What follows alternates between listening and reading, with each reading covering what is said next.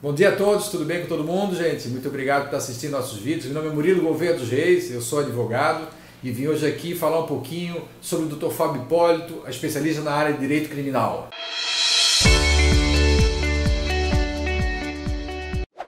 Então, gente, agora o nosso escritório vai é, dar um upgrade, dar um impulso na área criminal, né?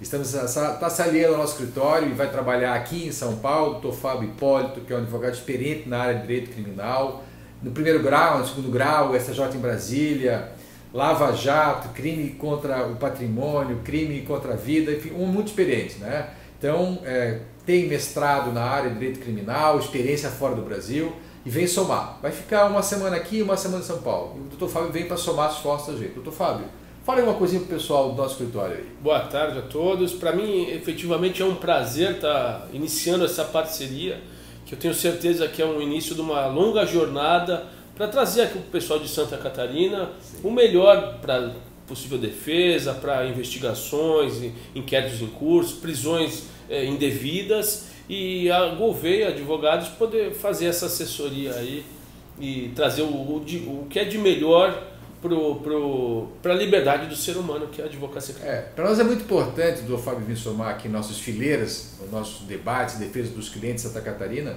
que traz uma experiência de um público muito maior, que é o público de São Paulo, muito mais intensa a atividade dele, público de Brasília, no STJ, isso vem nos ajudar muito e vai dar um upgrade na área de direito criminal de Santa Catarina, no nosso escritório, com a qualidade no, no atendimento, com sigilo no atendimento, é isso que nós vamos fazer com o Dr. Fábio Hipólito aqui em Santa Catarina. Então, vamos aguardar o contato de vocês e vai ter aqui uma trilha de vídeo do Dr. Fábio explicando para todo mundo sobre várias áreas do direito penal. Né? Desde lá do início. É, exatamente, é muito importante. E vai acabar falando também sobre o direito penal dos crimes digitais que é uma coisa para Santa Catarina, vai ser, é muito importante, especialmente para os polos, né? Desenvolvimento de startups, Florianópolis, Joinville, Criciúma, Chapecó, que eu acho que isso vai realmente, vai estourar daqui a pouco, né? Então vamos, vamos continuar, vamos continuar nossa caminhada de vídeos, agora também com direito crime, direito penal, para nosso público catarinense que merece um bom atendimento. Vamos falar um pouquinho sobre investigação criminal hoje. Doutor Fábio, é, queria que o senhor falasse um pouquinho para a gente sobre a investigação criminal. As pessoas estão sendo investigadas na crime, né? que isso hoje em dia é uma coisa do dia a dia das pessoas. Né? Como é que ela lida com isso? Como é que o advogado crime atende a pessoa sendo investigada?